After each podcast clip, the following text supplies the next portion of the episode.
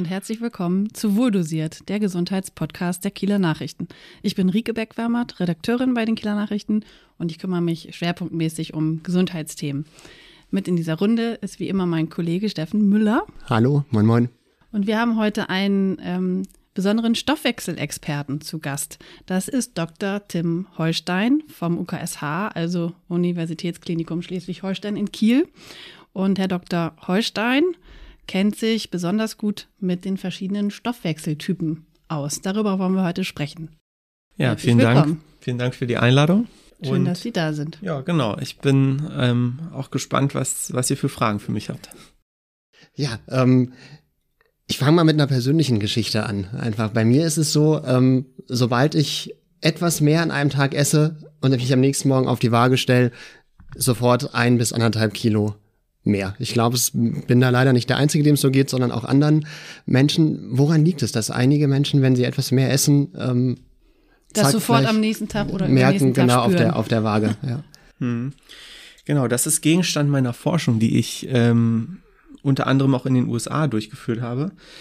Ähm, viele Menschen kennen das, so wie du zum Beispiel, dass man einfach das Gefühl hat, ich esse eigentlich genauso viel wie die anderen, aber trotzdem nehme ich mehr zu.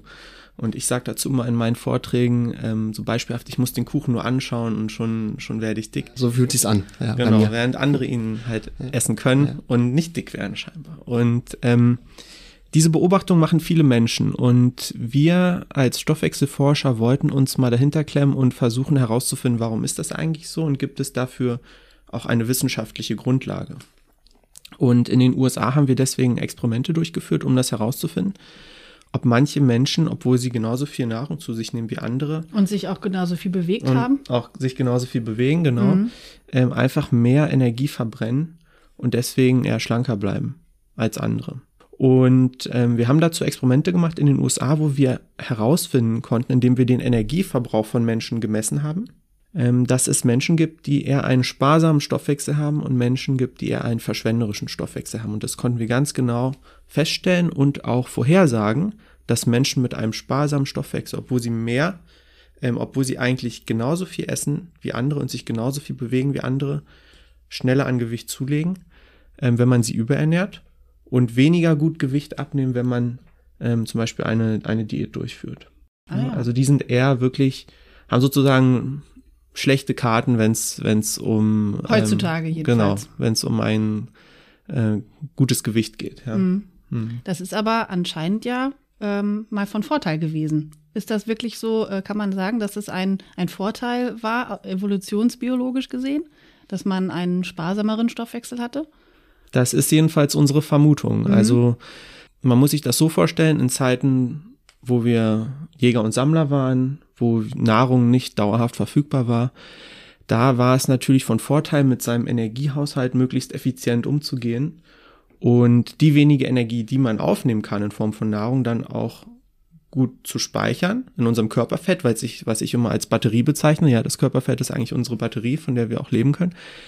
Und, Aber ähm, letztendlich ja wie ein Akku, der immer wieder aufgefüllt werden muss, ne? Genau, richtig. Ein Akku, der immer wieder aufgefüllt werden muss. Und die sparsamen Menschen hatten halt in unserer ähm, Vorgeschichte als Jäger und Sammler wahrscheinlich einen evolutionären Vorteil, indem sie mehr ähm, oder ihren Akku besser aufladen konnten als verschwenderische Menschen. Jetzt fühle ich mich ein bisschen wie so ein Steinzeitmensch.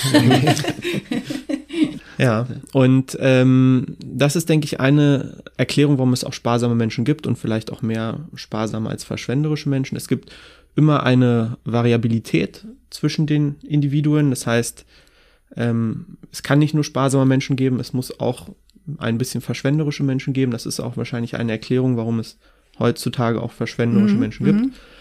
weil die Natur halt immer vielfältig ist. Okay. Aber mh, mm, sparsame Menschen per se, denke ich mal, sind eher auch bei uns in der Mehrheit, obwohl wir natürlich noch auch weitere Forschung dazu machen müssen und auch diesen Phänotyp, wie wir das nennen, also dieses äh, Bild des sparsamen Menschen ähm, noch weiter erforschen müssen.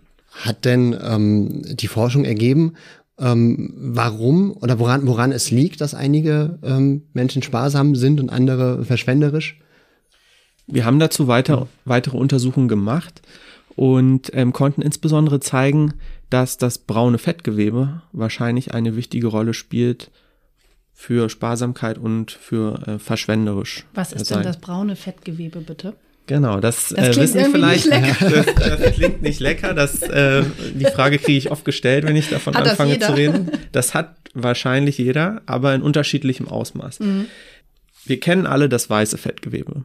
Das ist sozusagen das Fett, was wir eigentlich nicht haben wollen, am Bauch, an den Hüften, ähm, im Unterhautfettgewebe. Und das ist dafür da, um Energie zu speichern hauptsächlich. Mhm. Es gibt aber auch das sogenannte braune Fettgewebe das dafür da ist, nicht Energie zu speichern, sondern Wärme zu erzeugen.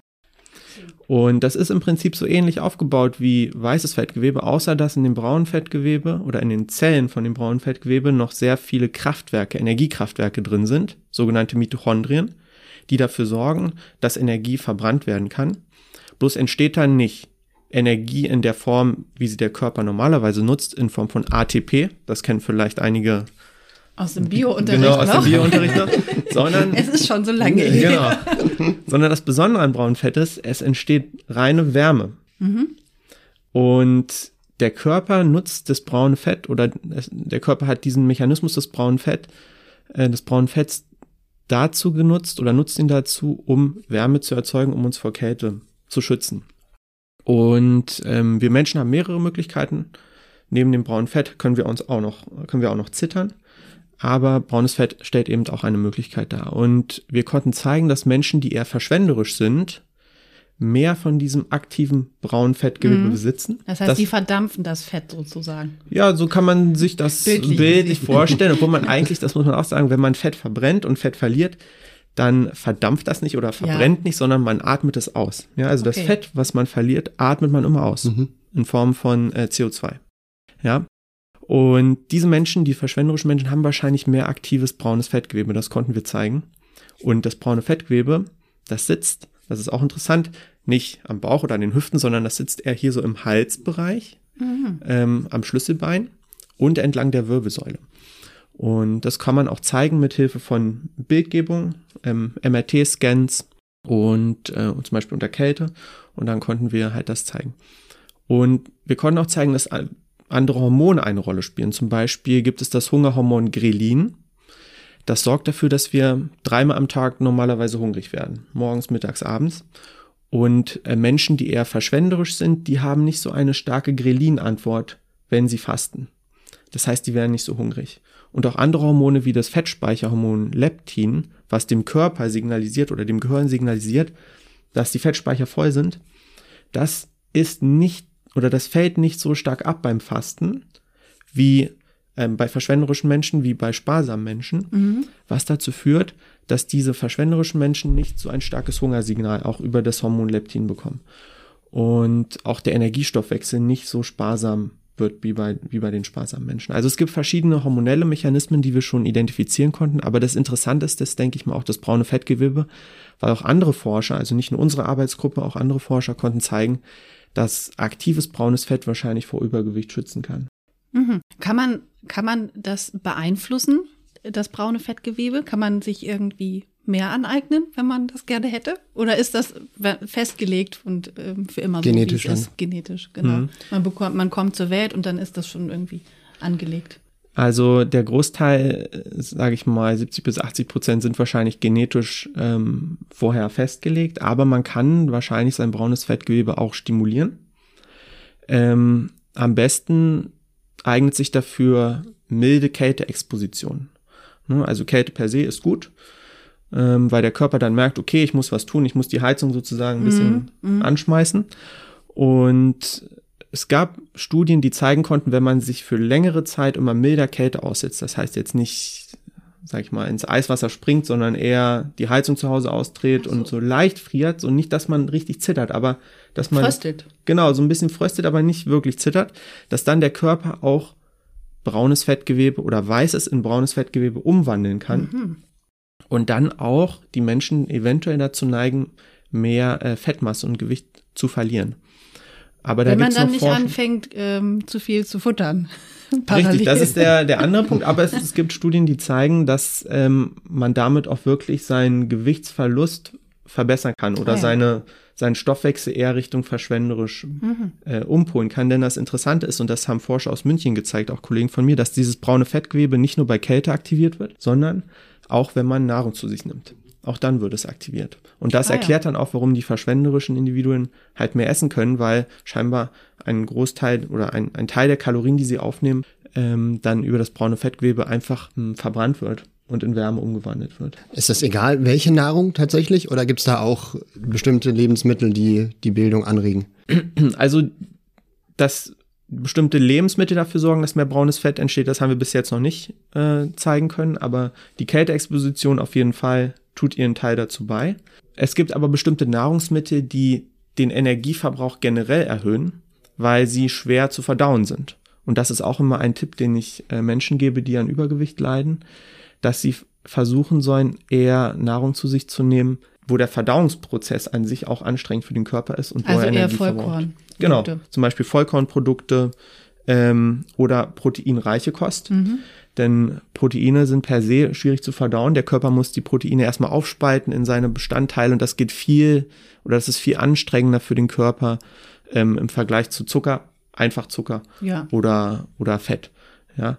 Und ähm, wenn es um Vollkorn geht, dann meinst du wahrscheinlich die komplexen Kohlenhydrate. Das heißt, ähm, mehrere Einfachzucker, die aneinandergereiht sind. Auch die muss der Körper erstmal aufspalten in seine Grundbestandteile und das kostet auch mehr Energie. Und das ist zum Beispiel eine Möglichkeit, seinen Energieverbrauch auch zu erhöhen, wenn man Nahrung zu sich nimmt. Genau. Okay.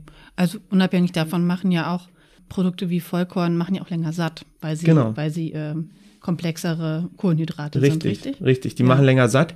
Erstens, weil sie komplexere Kohlenhydrate sind und weil sie auch zum Beispiel die Magenentleerung verzögern. Also mhm. der Körper ähm, oder das Sättigungssignal funktioniert auch zum Teil darüber, dass der Magen voll ist, auch voll bleibt und nicht so schnell leer wird. Und wenn wir zum Beispiel eine Cola trinken, ja, dann, ich nenne das immer leere Kalorien, dann nehmen wir 250 Kalorien auf in so einem 333 Milliliter Glas oder in so einer kleinen Flasche. Und diese Kalorien, die gehen aber, die bleiben nicht im Magen, die gehen sofort durch in den Dünndarm. Und das heißt, es setzt gar kein Sättigungssignal ein. Und wir haben aber fast so viel Kalorien zu uns genommen wie eine komplette Mahlzeit. Und merken das aber nicht wirklich in mm, unserem Gehirn. Und mhm. deswegen kriegen wir dann erneut Hunger etc. Und wenn wir die gleichen Kalorien aber in Form von komplexen Kohlenhydraten, Proteinen aufnehmen, dann wird der Magen gedehnt durch das Volumen und gleichzeitig verzögert sich aber auch die Magenentleerung und dadurch kriegen wir einen lang andauerndes Sättigungssignal, was dann auch hilfreich ist. Ich krieg auch schon langsam Hunger. Und so, interessanterweise funktionieren auch so die neuesten Medikamente äh, zum Abnehmen. Ähm, zum Beispiel gibt es Medikamente, die jetzt auch Elon Musk propagiert hat, dieses ja. Semaglutid. Ozempic. Das, ähm, das gegen ähm, Diabetes genau. hilft, ne? Ja, genau, das gegen Diabetes hilft, aber jetzt auch zugelassen ist ähm, für Übergewicht oder für krankhaftes Übergewicht. Und dieses Medikament funktioniert auf ähnlichen Wegen, indem es die Magenentleerung auch verzögert, äh, verzögert und dadurch auch ein Sättigungssignal initiiert. Das ist ein Weg, auf dem dieses Medikament. Das heißt also, es ist wirklich, ähm, also Sie würden das auch empfehlen? Dieses Medikament? Ja. Ähm, naja, ich würde das nicht generell empfehlen, das hat auch Nebenwirkungen. Mhm. Ja, das, man muss es sich täglich spritzen.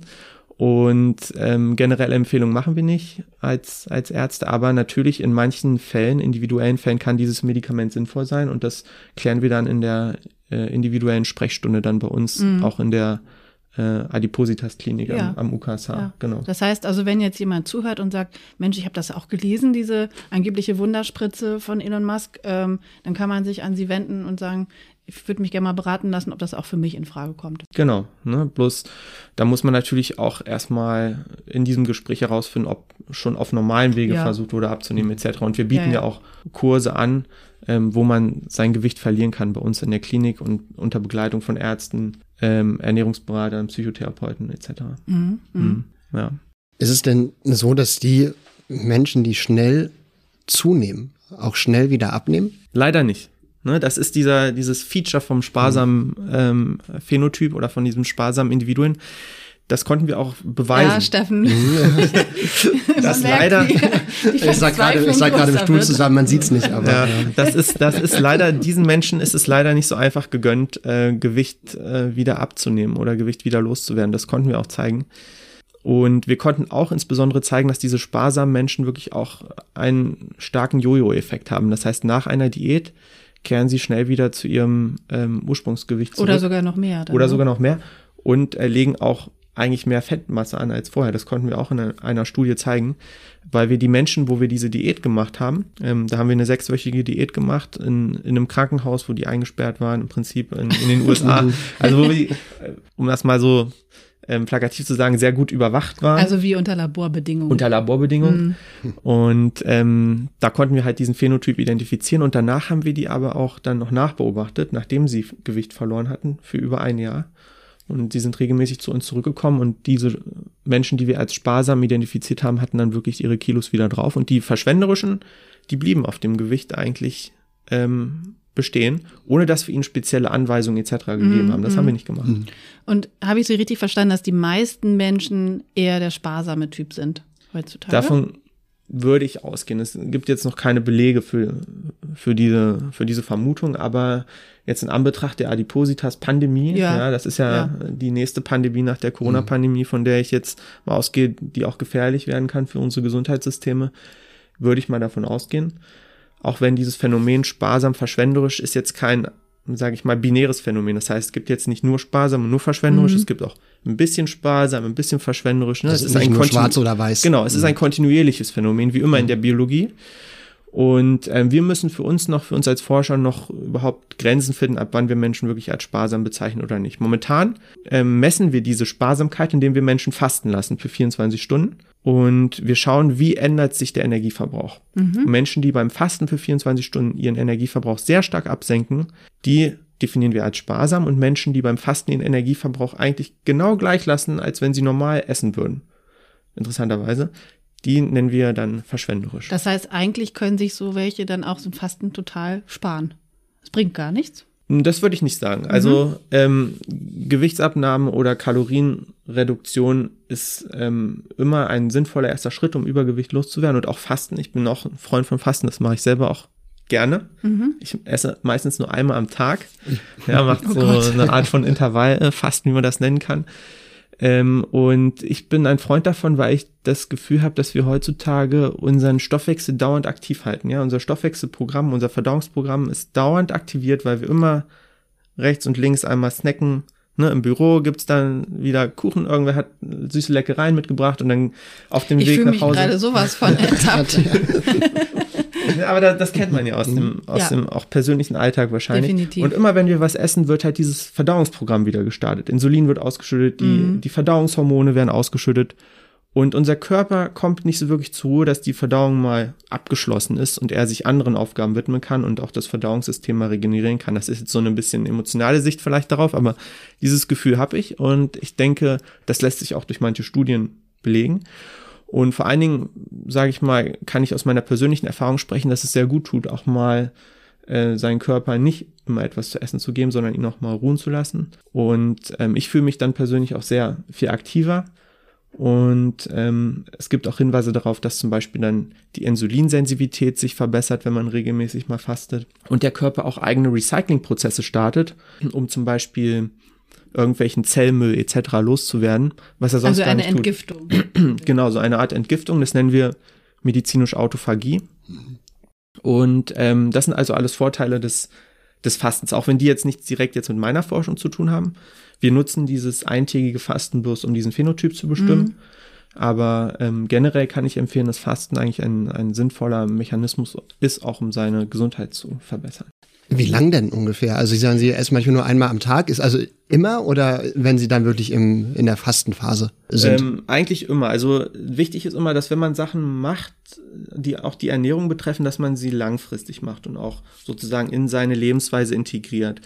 Ähm, so kurzfristige Diäten, wie es ja sage ich mal, allgemein hin durchgeführt wird. So mal zwei Monate mache ich jetzt eine Kohlsuppendiät oder ich esse nur die Hälfte und danach kehre ich wieder zurück zu meinem ähm, Ursprungs, zu meiner Ursprungsernährung.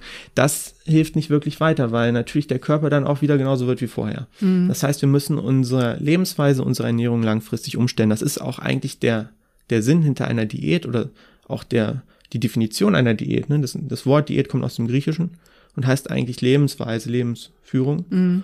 Und deswegen bedeutet es auch, wenn wir eine Diät durchführen, in Anführungsstrichen, dass wir dann auch unseren Lebens, unser Lebensstil ändern und langfristig ändern. Genau. Und deswegen mache ich das zum Beispiel auch langfristig. Also ich habe jetzt keine zwei Monate, wo ich sage, okay, jetzt mache ich das mal und dann mache ich es wieder normal, sondern das ist einfach Teil meines Lebensstils. Wie, wie schaffen Sie das denn? Sie arbeiten ja am Schichtdienst, oder ne, glaube ich. Oder wie, wie machen Sie das dann bei so unregelmäßigen Arbeitszeiten? mich jetzt auch mal ne? interessieren. Ja, das ist in der Tat so. Also ich war jetzt ein Jahr auf Intensivstation eingeteilt und da ist natürlich auch viel Stress. Ähm, man kann immer aber was essen. Da sind auch viele Leckereien, die hier und da mal rumstehen. Und ähm, ich versuche das so, sage ich mal, mich so zu primen, dass ich denke, okay, ich möchte nur essen, wenn ich keinen Stress habe, wenn ich also in vollkommener Entspannung bin und das bin ich meistens zu Hause. Und ähm, ich esse auch gerne abends, im Vergleich zu anderen, die vielleicht eher sagen, okay, morgens essen ist besser, bin ich eher so der Typ, der gerne abends isst. Das ist so mein persönliches Körpergefühl. Und ähm, für mich ist das Essen dann noch eine Art Belohnung, dass ich den Tag gut geschafft habe und dass ich mich dann zurücklehnen kann und einfach auch das Essen genießen kann. Und ähm, den Tag über freue ich mich dann einfach auf das Essen abends. Das heißt, Sie dann, stehen auf und halten durch bis abends, Genau. ohne was zu essen. Ja, das mache ich so persönlich für mich. Ich empfehle das jetzt nicht Äh, unbedingt, dass das Respekt. andere machen. Aber ähm, das ist so eine Sache, die hat sich selber bei mir entwickelt. Also ich habe das nicht per se entschieden. Ich habe im Prinzip im Verlauf immer mehr gemerkt, dass diese Art der Lebensführung mir gut tut. Und zum Beispiel, als ich angefangen habe damit, habe ich erst statt dreimal zweimal am Tag gegessen und das Frühstück halt weggelassen und gesehen, Es ah, geht. damit komme ich eigentlich gut klar. Und ähm, als ich dann geswitcht bin zum einmal Essen am Tag, hatte ich am Anfang noch, insbesondere als ich Sport gemacht habe, noch nach der Arbeit, habe ich gemerkt, okay, ich faste jetzt schon den ganzen Tag und dann fahre ich vielleicht noch Rennrad, was ich gerne mache, mal 50 Kilometer oder so. Das ist am Anfang, war das schon ein bisschen anstrengend und ich habe auch gemerkt, die ersten zwei Wochen musste mein Körper sich noch etwas umstellen.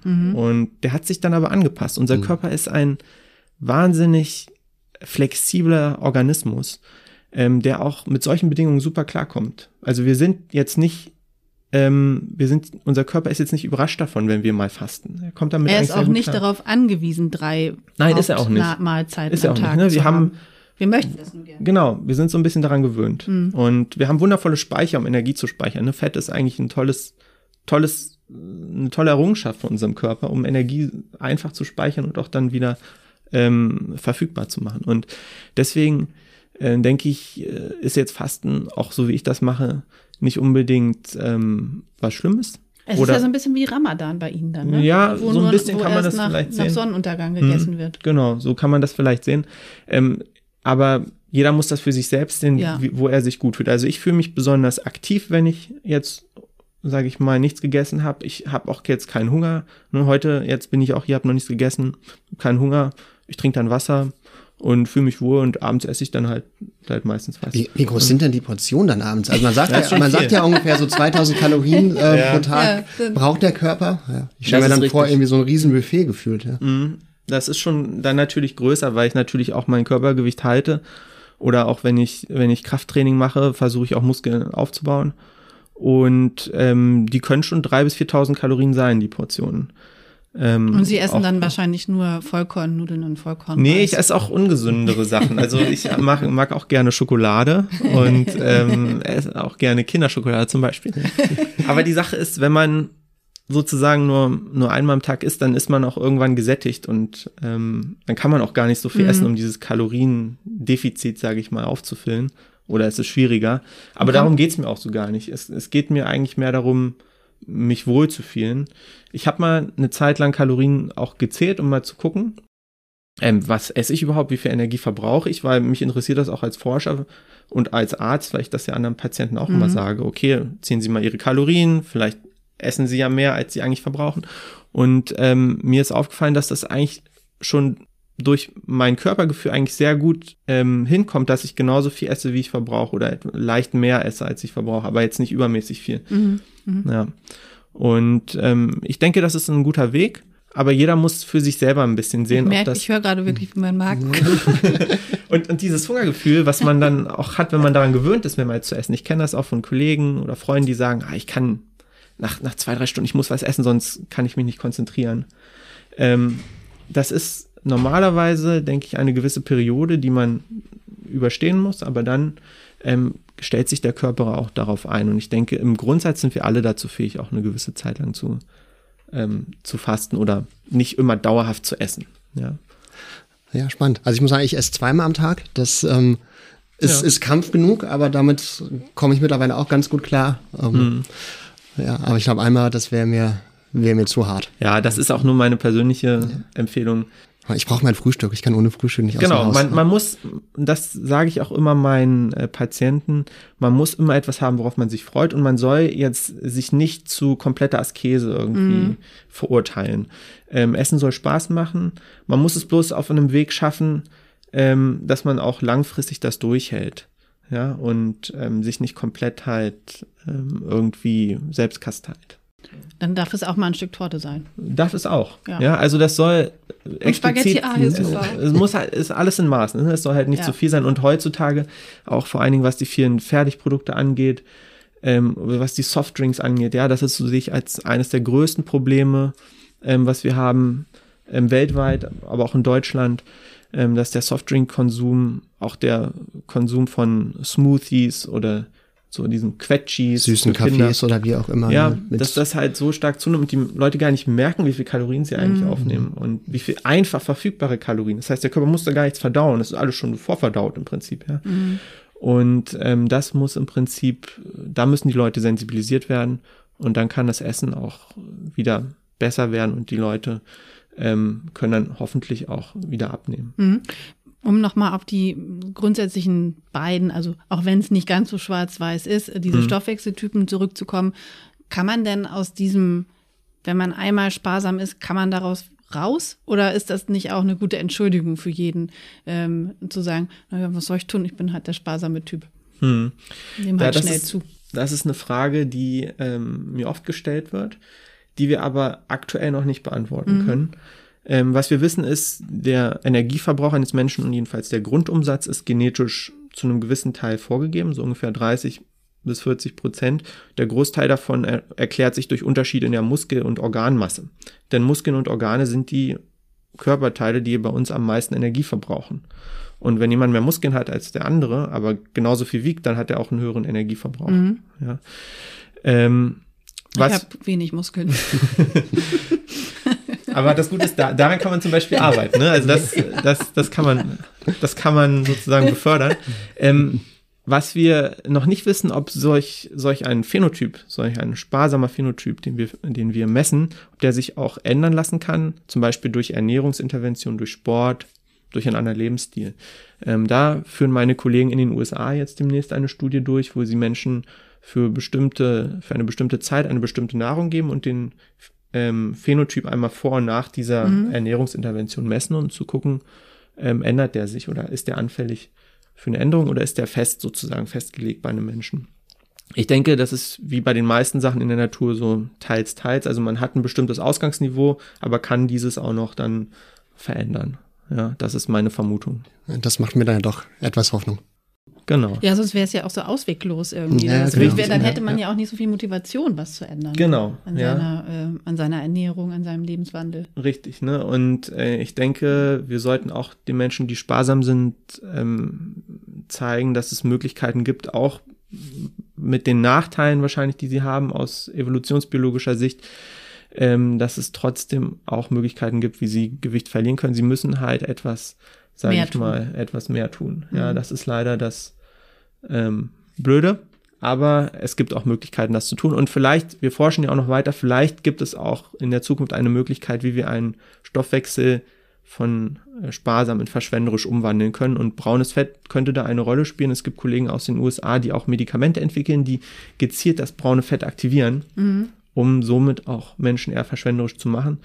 Und es gibt auch bestimmte Hormone, die wir noch erforschen, ähm, die man eventuell auch in Zukunft geben könnte. Also da ist noch viel Forschung auf dem Gebiet und ich denke, da gibt es auch in Zukunft Lösungen. Aber bis dahin ähm, ist es halt wichtig für die sparsamen Menschen, dass sie ähm, ihre Ernährung halt oder genauer auf ihre Ernährung achten und sich dann auch beraten lassen, zum Beispiel bei uns in der ärztlichen Sprechstunde. Ähm, eine Frage noch, macht es ähm, einen Unterschied, ob ich eine Frau bin oder ein Mann bei diesem Stoffwechseltyp? Macht es nicht in den Forschungen, die wir gemacht haben, weil Wir wissen, dass Frauen weniger Energie verbrauchen als Männer. Also wenn man jetzt einen Mann hat und eine Frau, die genau den gleichen Körperbau haben, genau gleich groß, genauso viel wiegen, genauso viel Fett und Muskelmasse, dann verbrauchen Frauen tendenziell etwas weniger Energie. Ähm, was wahrscheinlich daran liegt, dass sie äh, ja generell ein bisschen energieeffizienter wirtschaften, also generell etwas sparsamer sind. Ähm, die Forschung, die wir aber machen oder die Untersuchung, da haben wir diese Ergebnisse daraufhin bereinigt. Das heißt, die sparsamen und verschwenderischen Menschen, die wir klassifiziert haben, sind unabhängig vom Geschlecht. Ja. Ja, aber tendenziell kann man Frauen als eher etwas sparsamer bezeichnen im Durchschnitt. Schade. okay. Besten Dank, Herr Gerne. Holstein. Es hat, äh, ich habe was gelernt. Ähm, es ist nicht ganz hoffnungslos bei mir. Ähm, ja, und, ähm, Ja, ich habe auch gelernt. etwas dass- mehr, mehr Sport machen Ich habe auch vielleicht. gelernt, dass ähm, es Menschen gibt, die wirklich nur einmal am Tag essen müssen. Ja, genau. Also man muss nicht, man kann, genau. Und ähm, generell denke ich, ist es gut auch als Take-Home-Message, dass man mal versucht, äh, sage ich mal, die Snacks mal beiseite zu lassen und wirklich mal dem Körper auch Zeit zu geben, ähm, ja, nicht zu verdauen, sondern einfach mal sich zu regenerieren. Auch, auch Mhm. Da kommen wir dann auch schon wieder fast in ein anderes Thema, wo wir dann vielleicht mit einem anderen Gast nochmal drüber sprechen. Aber warum snacken wir eigentlich? Warum machen wir das? Ist ja nicht unbedingt das Hungergefühl. Das stimmt, ja. Okay, dann besten Ja. Dank für den Besuch. Gerne. Vielen Dank und, Und tschüss. Bis Wir hören uns nächste, nächste Woche wieder. Genau. Tschüss.